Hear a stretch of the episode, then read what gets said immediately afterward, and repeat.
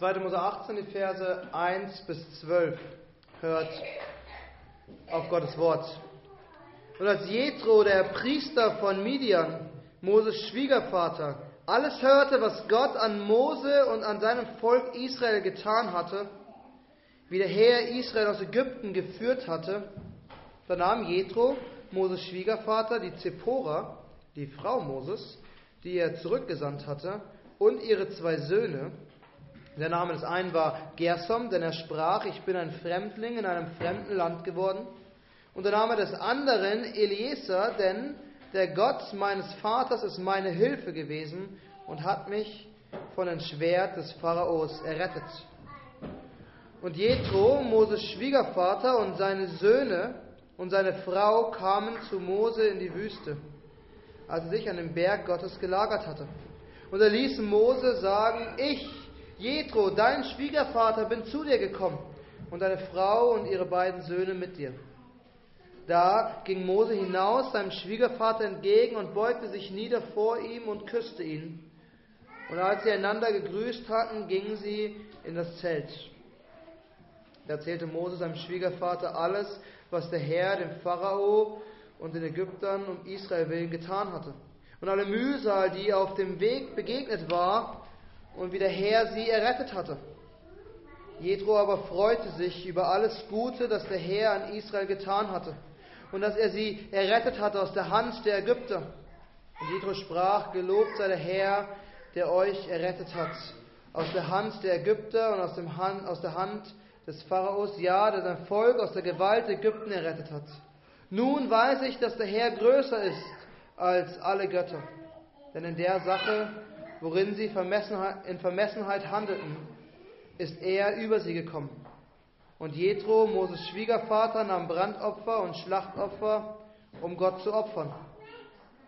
Da kam Aaron und die, alle Ältesten von Israel, um mit Moses Schwiegervater ein Mahl zu halten vor dem Angesicht Gottes. Dann lasst uns beten. Dein Wort, Herr, ist lebendiger als ein zweischneidiges Schwert. Und Herr, wir beten, dass dein Wort heute kostbarer ist für uns als Honig, ja, Honig sein, lieblicher als Honig und kostbarer als Gold, viel Feingold. Herr, mach dieses Wort für uns zu einer Perle, Herr, die, die wir wertschätzen. Pflanze dieses Wort in unser Herz, damit es starke Wurzeln trägt, dass wir ein Baum werden, der gute Frucht bringt. Ewiger Gott, wir bitten, dass du die Verkündigung deines Wortes heute Morgen segnest. Und so beten wir in Jesu Namen. Amen.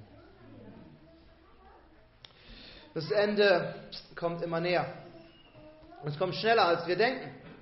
Und ich rede vom Ende des Jahres. Ich meine, nächsten Monat feiern wir schon Weihnachten.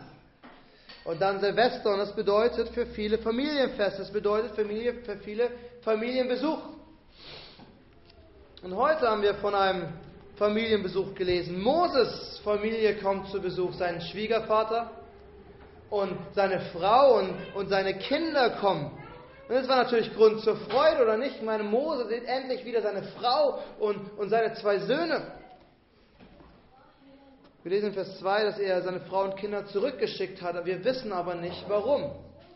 Es ist gut möglich, dass er sie, als sie aus Ägypten ausgezogen sind, oder vorher weggeschickt hat, um sie zu schützen um sie vor dem Pharao vielleicht zu bewahren, um sie vor Qualen zu beschützen. Wir wissen es nicht. Was wir wissen, sie sind zurückgekehrt.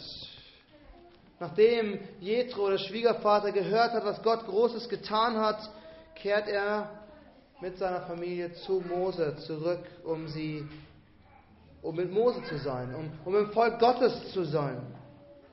Und Mose muss sich riesig, riesig gefreut haben. Und was wir heute sehen, ist ein Anfang, der Anfang eines Kapitels, der für uns wichtig sein wird.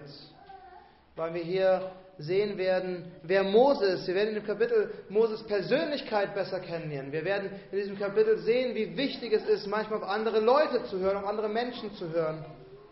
Wir werden in diesem Kapitel sogar sehen, wie wichtig es ist, dass das Volk Gottes sich selbst gut organisiert und gut organisiert ist. Ich habe der Predigt den Titel gegeben, ein Familienbesuch der anderen Art. Und was wir sehen, ist nicht ein typischer Familienbesuch, sondern wir sehen, wie Mose und Jethro sich austauschen und wir sehen, wie dieses Austauschen über die Ereignisse zum Lob Gottes führt. Wir sehen als erstes Moses Familie, als zweites sehen wir Moses Bericht und als drittes sehen wir dann Jethros Opfers. Moses Familie, Moses Bericht und Jethros Opfer. Und wir beginnen mit dem ersten Punkt, Moses Familie. Moses Familie. Und ich glaube, wir sind uns alle einig, dass das hier keine kleine Sache war. Mose, der Führer Israels, war wahrscheinlich oft allein. Ich meine, wen hat er gehabt, außer seinem Bruder Aaron? Das Volk hat sich ständig gegen ihn aufgelehnt und hat, und hat gegen ihn gemurrt und hat ihn eigentlich absetzen wollen auf gut Deutsch. Aber jetzt, jetzt kehrt seine Frau und seine zwei Kinder zu ihm zurück. Und das wird ein, ein, ein Tag der Freude für ihn gewesen sein. Als, als Jethro kommt und sagt, ich bin's, dein Schwiegervater und, und deine Frau und deine Kinder, da sehen wir nicht, dass Mose zögert. Er kommt aus seinem Zelt und begrüßt seine Familie. Aber ich weiß nicht, ob euch das aufgefallen ist, wir können uns vorstellen, wie sehr sich Mose gefreut haben muss wie er sich vielleicht mit seinen Kindern hingesetzt hat, um, um mit ihnen zu reden und mit ihnen zu spielen. Wir können uns das vorstellen, aber wir lesen nichts davon. Wir, wir sehen es, es nicht. Wir lesen noch nicht mal davon, wie er seine Familie begrüßt. Wir lesen nur davon, wie er seinen Schwiegervater begrüßt, Jethro. Und dennoch, dennoch wird uns genug über Moses Familie verraten, dass wir sehen, wie wichtig seine Familie ihm war, wie wichtig seine Kinder ihm waren. Es werden uns nämlich die Namen genannt, die Namen seiner Kinder und vor allem, wie, was für eine Bedeutung diese Namen im Leben Moses hatten. Ihr erinnert euch vielleicht daran, wie Mose aus Ägypten fliehen musste, weil der Pharao ihm an, an, ans Leder wollte, sein Leben wollte. Und er, er kam nach Midian und er hat angefangen für Jethro, den Priester dort, die Schafe zu hüten. Und er war einsam und allein.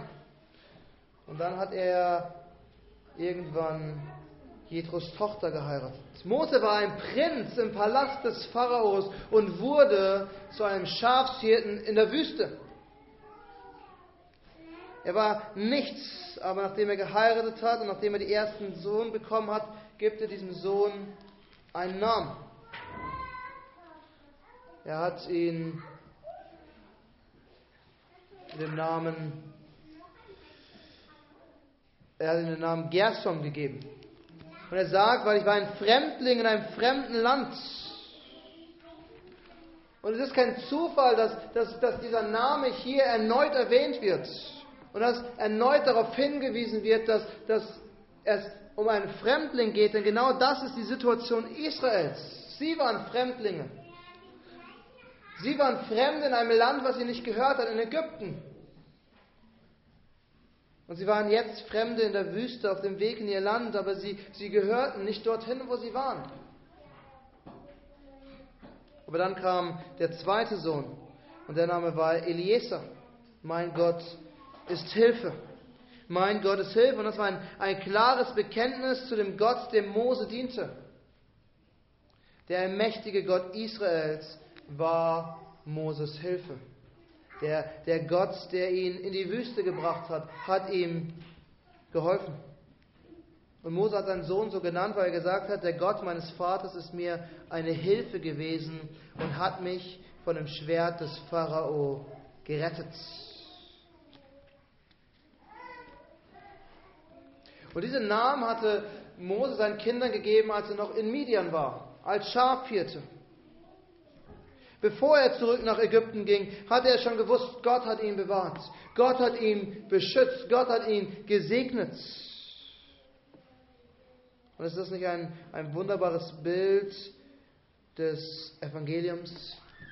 Als wir Christen wurden, als Gott uns seinen Geist gegeben hat und als wir ein neues Leben bekommen haben, als wir die Herrlichkeit des, der, der, der Erlösung verstanden haben, in diesem Moment, als wir Christen wurden, sind wir Fremde geworden, oder nicht? Wir sind Fremdlinge in dieser Welt und für manche ist es vielleicht härter als für andere. Für manche von uns heißt es vielleicht, dass sie Familie verloren haben. Dass sich Eltern oder Geschwister von ihnen abgewandt haben. Und vielleicht nicht abgewandt, aber plötzlich ist, ist diese Basis, die unser Leben ausmacht, nicht mehr dieselbe. Weil für uns ist Christus alles. Aber für unsere Familie vielleicht nicht.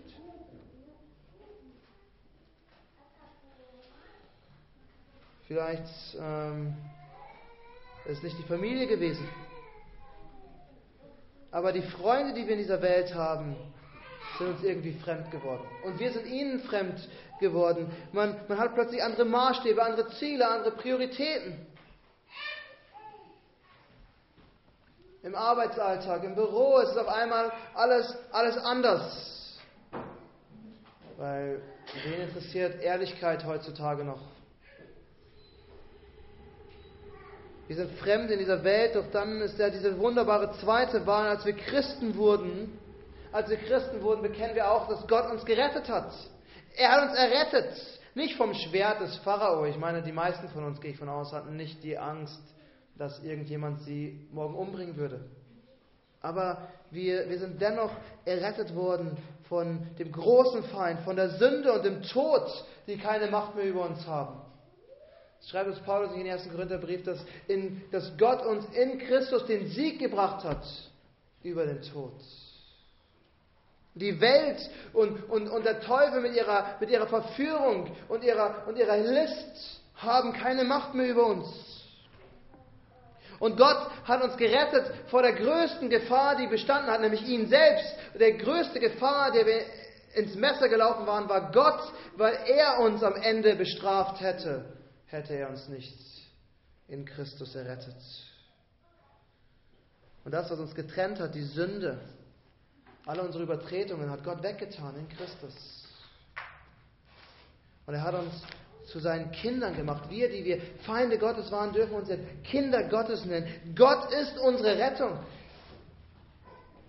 Seht ihr, die zwei einfachen Namen, die Mose seinen Kindern gegeben hat, haben so viel Bedeutung für Mose persönlich gehabt für das Volk Israel, aber für uns als Christen.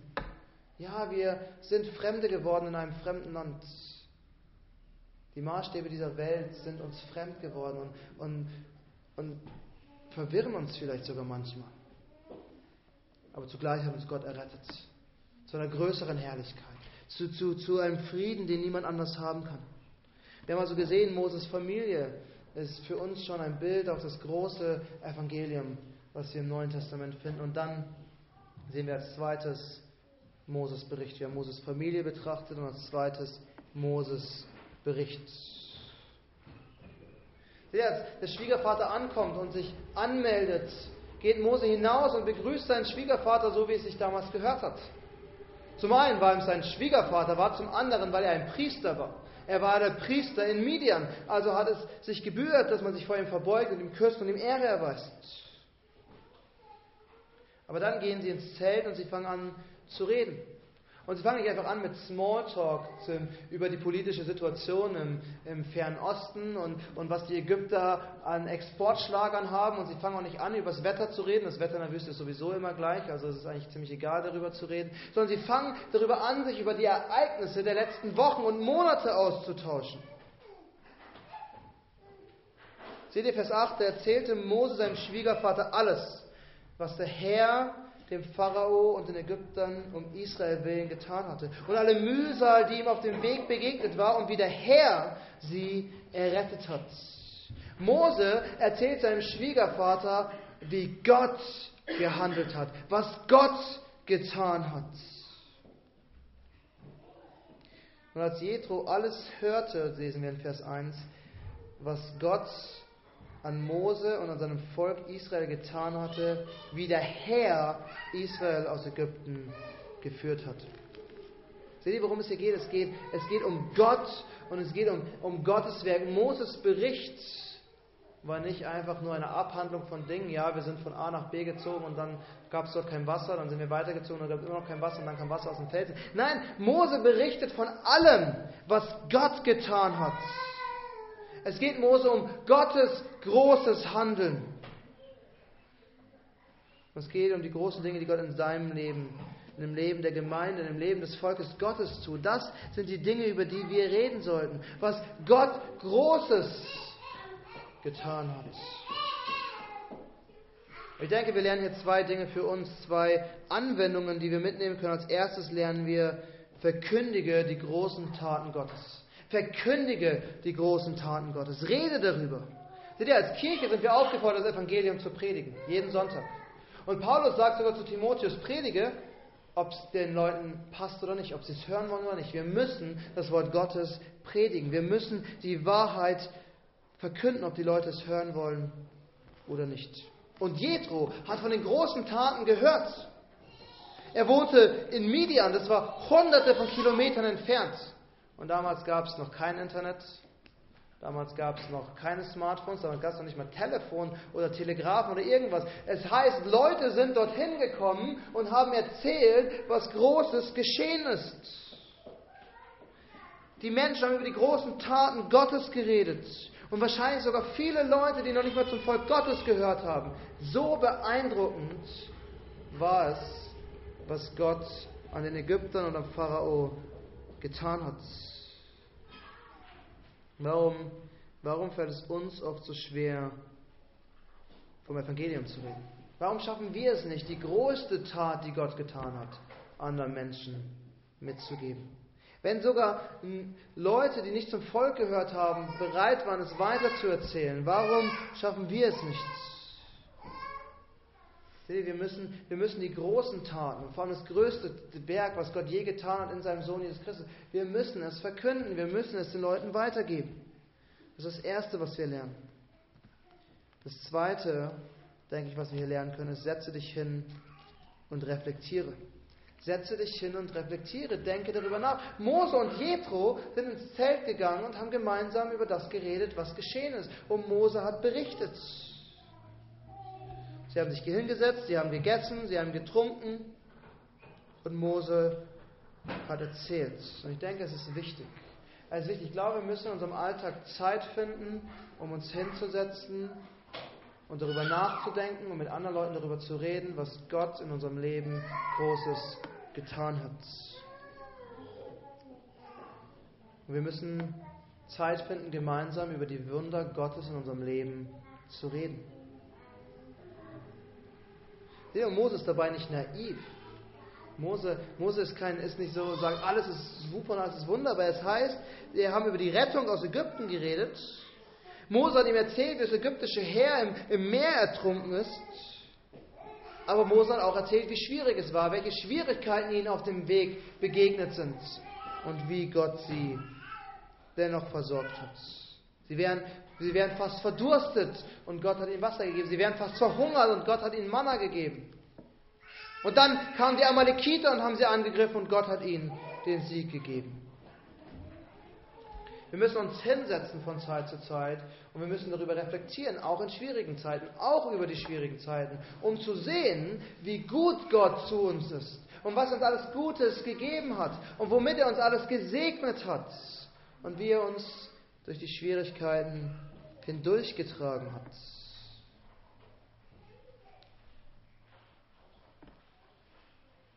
Sich hinsetzen und reflektieren hilft enorm, hilft enorm, Gottes Handeln zu sehen. Um sich zu bewusst zu machen. Es hilft, dankbar zu werden. Um mit Freude erfüllt zu werden. Ich habe vor anderthalb Jahren einen Podcast gehört und es ging um, es ging um darum, wie wir als Christen fröhlicher sein können. Und, und der Podcast-Gast hat gesagt, heutzutage wird dir alles Mögliche empfohlen, wie Meditation. Oder, oder ein, ein Tagebuch führen, wo man dankbar ist. Und dann hat der Podcast-Gast was ganz Interessantes gesagt. gesagt. Und eigentlich klauen die nur Ideen, die die Bibel schon längst hat. Weil wir sollen uns hinsetzen und über das Wort Gottes nachdenken, was es bedeutet. Und wir sollen uns hinsetzen, sagt der Psalm, und wir sollen die Segnungen Gottes zählen. Und wenn wir anfangen, die Segnung Gottes zu zählen, dann können wir nicht anders als dankbar sein. Uns freuen.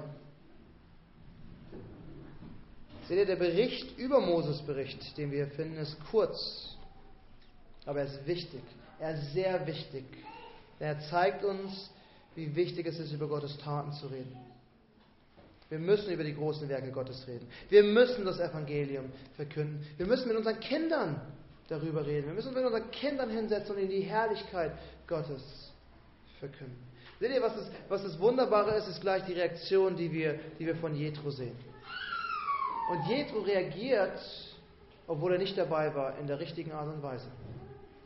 Er zeigt Glauben, obwohl er es nicht selbst erlebt hat. Was wir gleich bei Jethro sehen, ist das, was uns der Hebräerbrief sagt. Das Glauben, das Überzeugtsein ist von Dingen, die wir nicht sehen. Ich glaube, dass Gott die Welt geschaffen hat, obwohl ich nicht dabei war. Und ich, und ich glaube, dass Christus am Kreuz für meine Schuld gestorben ist, obwohl ich nicht dabei war. Und das sehen wir als dritten Punkt. Wir haben gesehen Moses Familie, wir haben gesehen Moses Bericht und als drittes sehen wir Jethros Opfer. Jethros Opfer. Und ich glaube, die Verse 9 bis 12 zeigen uns das Ziel der ganzen Sache das große Ziel, das wir haben müssen. Wenn wir über die Gnade Gottes nachdenken und mit anderen Menschen darüber reden, dann muss unser Ziel die Anbetung Gottes sein. Der Lobpreis Gottes. Wenn wir über die Bibel reden und über die großen Lehren der Schrift, dann müssen wir ein großes Ziel vor Augen haben, die Anbetung Gottes. Jede Lehre, mit der wir uns beschäftigen, jedes Wort in der Bibel, mit, dem wir uns beschäftigen, muss uns dazu führen, dass wir Gott anbeten, ihn loben und preisen. Und genau das passiert hier bei Mose und Jethro. Jethro aber freute sich über alles Gute, das der Herr in Israel getan hatte und dass er sie errettet hat aus der Hand der Ägypter. Die erste Reaktion war Freude. Freude über das, was Gott getan hat. Freude über das, was Gott an Menschen getan hat, die er selbst nicht einmal kannte die er vorher noch nie gesehen hatte. Die einzige Person, die er von all den Leuten kannte, die aus Ägypten kamen, war Mose selbst. Und dennoch freut sich Jethro über die großen Werke Gottes an seinem Volk. Und jedes Mal, wenn wir das Evangelium hören, sollten wir uns freuen. Jedes Mal, wenn wir davon hören, ob es in unserer Gemeinde ist oder in einer anderen Gemeinde, dass Menschen zum Glauben an Jesus Christus kommen, sollten wir uns freuen. Jesus sagt, die Freude ist riesig im Himmel über jeden einzelnen Sünder, der umkehrt. Und er bringt dieses Gleichnis, wie der Hirte sein verlorenes Schaf zurückbringt und, und ein Riesenfest feiert, weil er sein Schaf gefunden hat, eins von hundert. Und dann sagt er, so ist die Freude im Himmel, wenn ein Sünder umkehrt und Buße tut. Wir sollten uns freuen, wenn wir die großen Taten Gottes hören, wenn wir vom Evangelium hören. Und dann sehen wir eine weitere Reaktion. Und Jethro sprach, gelobt sei der Herr, der euch errettet hat aus der Hand der Ägypter und aus der Hand des Pharao. Ja, der sein Volk aus der Gewalt der Ägypter errettet hat. Nun weiß ich, dass der Herr größer ist als alle Götter. Denn in der Sache, worin sie in Vermessenheit handelten, ist er über sie gekommen. Jethro freut sich Moses Schwiegervater freut sich und beginnt einen Lobpreis. Wir lesen hier, es heißt, er sprach. Es kann sein, dass es ein Dankgebet war. Es kann aber auch sein, dass er es gesungen hat. Es kann auch sein, dass er es als Gedicht verfasst hatte. Es, es, was wir wissen ist, er hat sich gefreut und hat Gott gelobt. Und ich weiß, es ist schwer in der Zeit, in der wir leben. Alle wollen etwas von uns. Man ist ständig beschäftigt. Doch wenn wir uns wirklich die Zeit nehmen, wie gesagt, gesagt haben, und über Gottes Handeln nachdenken, dann sollte das in uns Freude und Lob auslösen. Aber dann sehen wir sogar noch eine dritte Reaktion von Moses Schwiegervater. Seht ihr den letzten Vers, Vers 12? Er opferte. Er, er opferte und dann kommen Aaron und alle Ältesten und sie halten ein Mahl vor dem Angesicht Gottes. Und es ist wichtig, dass Sie es verstehen, es ist hier nicht einfach nur, dass Sie ein Fest feiern, dass Sie sagen, ja, yeah, Moses Schwiegervater ist da, komm, lass uns eine Familienfeier schmeißen. Es war ein Mahl vor dem Angesicht Gottes. Und wir wissen nicht genau, wie es aussah. Das Problem, was wir bis zu diesem Zeitpunkt haben, ist, dass Gott die Art, wie er angebetet werden will, noch nicht exakt festgelegt hat. Weil die zehn Gebote kommen und die Auslegung der zehn Gebote und die weiteren Gesetze, die wir im dritten Mose finden und im fünften Mose finden, die kommen erst noch, als, sie, als Gott sich dann am Berg Sinai offenbart. Was wir jetzt sehen ist aber die natürliche Reaktion, die kommen sollte, nämlich die Anbetung Gottes. das Verlangen, Gottesdienst zu feiern.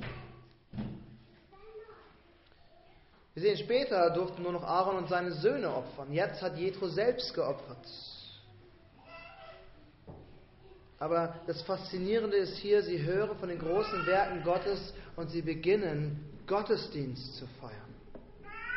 Und das, ist, das sollte unsere Reaktion sein. Ich weiß nicht, ob ihr jemals diesen Gedankengang hattet, aber wenn ihr über das nachdenkt, was Gott in eurem Leben getan hat und was er im Evangelium für euch alles getan hat, dann sollte eure Reaktion sein, ich will Gottesdienst feiern.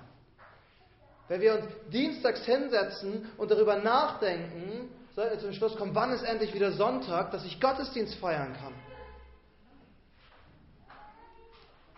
Denn wenn wir sonntags zusammenkommen, loben wir Gott, wir hören auf seine großen Werke und wir, wir, wir haben dieses Versprechen, dass wenn wir hier zusammen sind, Gott gegenwärtig ist, mitten unter uns ist. Unser Ziel, unsere Freude sollte darin münden, dass wir Gottesdienst feiern wollen. Und vielleicht, vielleicht fragt ihr euch manchmal, warum sollte ich in den Gottesdienst gehen? Warum sollte ich mir die Mühe machen? Warum, warum sonntags so früh aufstehen, um pünktlich hier zu sein? Ich habe eine Aufgabe für euch. Nehmt euch Zeit und denkt darüber nach, was Gott in eurem Leben getan hat. Meditiert darüber. Setzt euch mit eurer Familie zusammen, mit euren Freunden, mit, mit anderen Leuten aus der Gemeinde und redet gemeinsam darüber, was Gott Großes in eurem Leben getan hat. Und in der Gemeinde und im Volk Gottes allgemein. Und zwar so lange, bis ihr voller Freude und Dank seid und Gott loben wollt, bis in alle Herrlichkeit und bis in alle Ewigkeit.